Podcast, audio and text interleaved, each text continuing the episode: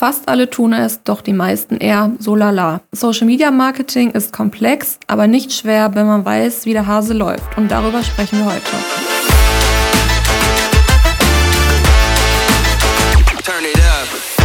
Herzlich willkommen zu einer neuen Folge Marketing, Mindset und More. Mein Name ist Julia und ich gebe euch heute fünf Tipps, die ihr direkt umsetzen könnt, wenn ihr Social Media Marketing starten wollt. Tipp Nummer eins: Das Ziel und die richtige Strategie. Ja, was habt ihr überhaupt für ein Ziel in eurer Praxis? Warum wollt ihr Social Media Marketing starten? Oder warum glaubt ihr, dass ihr das Social Media Marketing starten wollt? Die meisten Praxen suchen nach den richtigen Patienten. Es bringt nichts, wenn deine Praxis komplett ausgebucht ist mit den falschen Patienten. Und zum anderen äh, kann man natürlich über Social Media Marketing auch potenzielle Bewerbende erreichen. Ähm, das große Ziel und die passende Strategie solltet ihr dabei niemals aus dem Auge verlieren. Diese Strategie steht und fällt natürlich mit dem Team, denn äh, das Team macht einen Großteil der Praxis aus und es ist ganz, ganz wichtig, dass ihr das komplette Team mit ins Boot holt. Also es bringt nichts, wenn ihr als Behandler äh, vor der Kamera steht, auf den Fotos zu sehen seid äh, und das Team überhaupt nicht sichtbar ist, denn ähm, ja, das Team, wie schon gesagt, macht den größten Teil der Praxis aus und äh, die richtige oder die richtigen und auch generell Patienten und Bewerbende wollen natürlich auch das Team kennenlernen. Deswegen solltet ihr diesen Punkt auf jeden Fall nicht außer Acht lassen. Ähm, wenn ihr überhaupt keine Ahnung habt, wie man ein Ziel definiert oder wie man die richtige Strategie sich zurechtlegt, dann ähm, schreibt uns gerne und wir schauen uns das einmal zusammen an. Tipp Nummer zwei, Authentizität. Egal, was ihr im Bereich Social Media macht, vergesst niemals, dass Nutzer, egal ob Patienten oder Bewerbende, alles von euch sehen. Und ähm, wenn sie dann in der Praxis auftauchen, sie merken, wenn ihr Sachen vorspielt. Wenn ihr im Internet eine super gut gelaunte Praxis seid und immer Spaß habt und ja, man euch den Stress überhaupt nicht anmerkt, alles ist harmonisch, keiner zickt sich an, äh, alle haben immer gute Laune und man sieht ständig nur irgendwelche e-, Team-Events, dann ähm, klar kann das sein, dass das so ist, aber der Alltag sieht häufig anders aus und wenn ihr dieses Bild im Internet vermittelt und die Patienten oder Bewerbende dann in die Praxis kommen und ihr eine stressige 0815-Praxis seid, ja, dann habt ihr auf jeden Fall ein falsches Bild vermittelt und das ist oder macht keinen guten Eindruck für Nutzer bzw. Patienten und Bewerbende, wenn sie dann in eure Praxis kommen. Ganz wichtig ist auch, wenn ihr Videos seht, die gerade im Trend sind. Ihr müsst nicht alles mitmachen, was im Trend ist. Bleibt euch selbst treu. Der Alex hat auch schon einen äh, Podcast zu dem Thema Videos ähm, bzw. Videotrends gemacht. Da könnt ihr gerne mal reinhören. Das ist auf jeden Fall super spannend. Ihr müsst auf jeden Fall nichts machen, was ihr nicht selbst wollt. Es ist ähm, vielleicht immer wichtig, auch mal über den eigenen Schatten zu springen. Also ich selbst bin jetzt auch hier gerade, sitze hier vor dem Mikrofon und haben noch eine Kamera aufgestellt. Ja, das ist auch nicht mein Ding. Ich fühle mich auch nicht super wohl, aber man muss eben auch mal über seinen Schatten springen, um zu wachsen und um neue Leute zu erreichen. Das heißt, springt über euren Schatten habt aber auch Spaß dabei. Es ist wie ein kleiner Spagat zwischen dem, was ihr seid und was ihr nicht seid. Aber ich denke, wenn man ein bisschen Lust dazu hat, dann kann man auch mal über den Schatten springen. Und das ist auch ein großer Faktor. Tipp Nummer drei. Macht euch vorher Gedanken über euren Content. Ja, was möchtet ihr überhaupt äh, im Bereich Social Media zeigen? Möchtet ihr nur witzige Sachen zeigen? Möchtet ihr nur Team-Events zeigen? Dann wären wir wieder beim Punkt Nummer zwei. Das ist einfach nicht authentisch. Ähm, ich teile das ganz gerne in Kategorien auf. Das ist einmal der Praxisalltag, einmal das Team, da fallen auch zum Beispiel Events drunter, dann einmal der Mehrwert für Patienten und, das fällt auch unter den Mehrwert, vor allem echte Patientenfälle zeigen. Also wenn man mal ehrlich ist, geht ihr zu irgendwem, zu einem Restaurant oder zum Friseur oder zum Zahnarzt, wenn ihr keine Vorher-Nachher-Bilder gesehen habt, beziehungsweise im Restaurant, wenn ihr das Essen vorher nicht gesehen habt.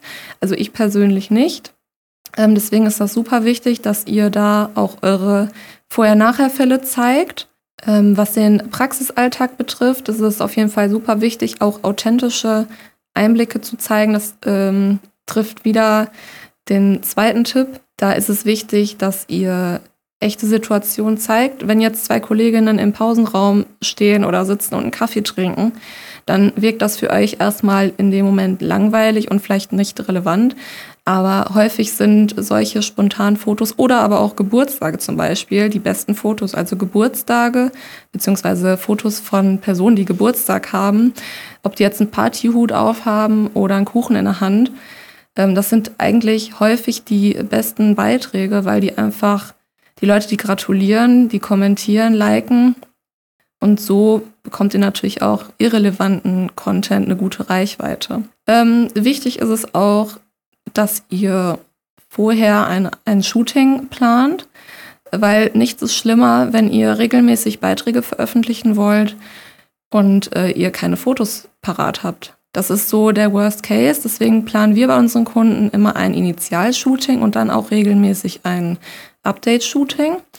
Äh, hier ist es wichtig, dass ihr nicht ohne einen Plan an die Sache rangeht, denn ihr solltet die Zeit natürlich sinnvoll nutzen. Wenn ihr vorher einen Shootingplan habt und wisst, was ihr fotografieren wollt, dann äh, schafft ihr in derselben Zeit natürlich viel, viel mehr. Deswegen auch ein super guter Tipp, macht euch eine Shootingliste. Wichtig ist natürlich auch, dass das komplette Team Bescheid weiß, dass es sich auf das Shooting einstellen kann. Mir persönlich ist auch nochmal wichtig zu sagen, dass das Team kann sich natürlich zurechtmachen und sich schick machen, so wie es sich wohlfühlt. Vor allem die Mädels sind da immer äh, ganz schnell dabei. Aber wenn die Fotos später dann äh, zur Freigabe geschickt werden, also vielleicht ein kleines Beispiel aus einer kleinen Praxis, wo wir letztes Jahr waren. Ähm, da hatten wir ein super cooles Shooting. Wir wurden total nett empfangen und haben dann ähm, das Shooting gemacht. Und ähm, wir sind auch sehr positiv auseinandergegangen, hatten, ja, ich glaube, ungefähr 170 Fotos. Also wie gesagt, es war eine recht kleine Praxis. Und äh, im Anschluss kam dann die äh, Freigabe. Also wir haben den äh, Link mit den Fotos zugeschickt. Und dann haben wir eine ellenlange Liste bekommen mit Fotos, die auf gar keinen Fall benutzt werden sollen. Also ich glaube, am Ende hatten wir 40 Fotos übrig. Das ist natürlich schlecht. Klar, gibt es immer Fotos, wo man sich selbst nicht mag oder die vielleicht unvorteilhaft, unvorteilhaft sind. Das ist auch gar kein Problem. Aber hier nochmal ein kleiner Appell.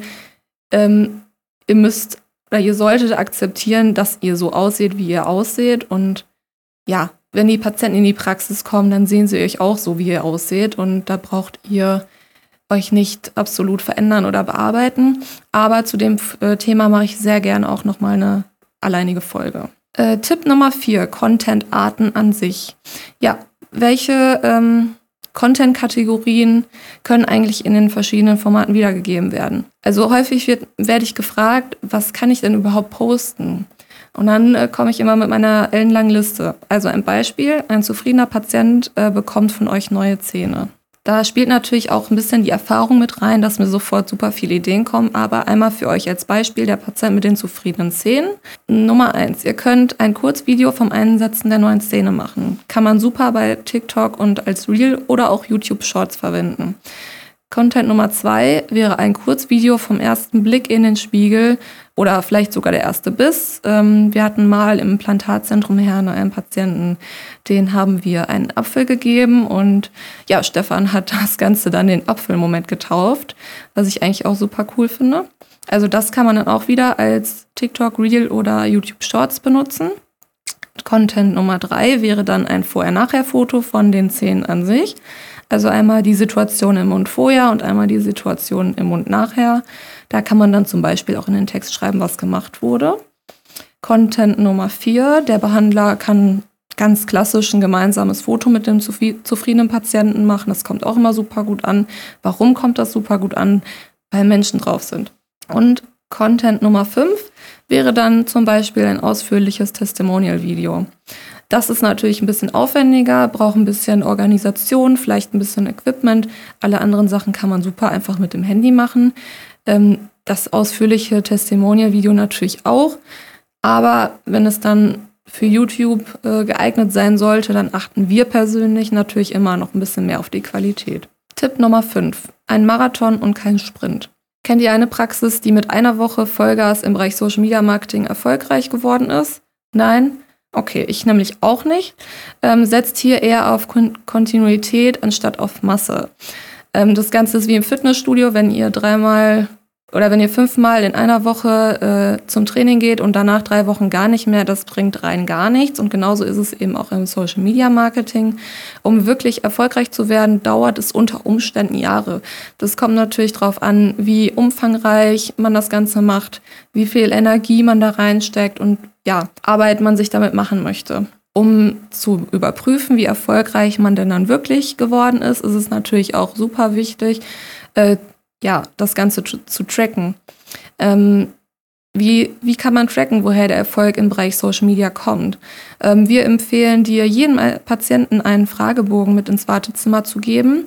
Am besten zusammen mit dem Anamnesebogen. Das machen wir schon seit ganz, ganz vielen Jahren so im Implantatzentrum Herne.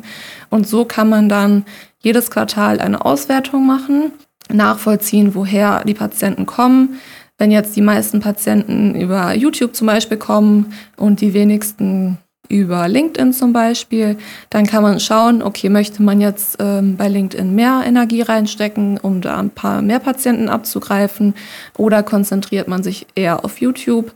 Das muss dann jede Praxis anhand seiner Ziele entscheiden. Ja, dir hat die Folge ge äh, gefallen und du möchtest mehr zu diesem Thema erfahren, dann darfst du auf jeden Fall die nächsten Folgen nicht verpassen.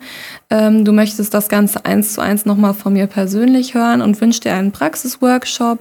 Das ist auch kein Problem. Melde dich gerne bei uns und wir besprechen alles weitere. Die Kontaktinformationen findest du selbstverständlich in der Podcast-Beschreibung. Ansonsten sage ich bis zum nächsten Mal.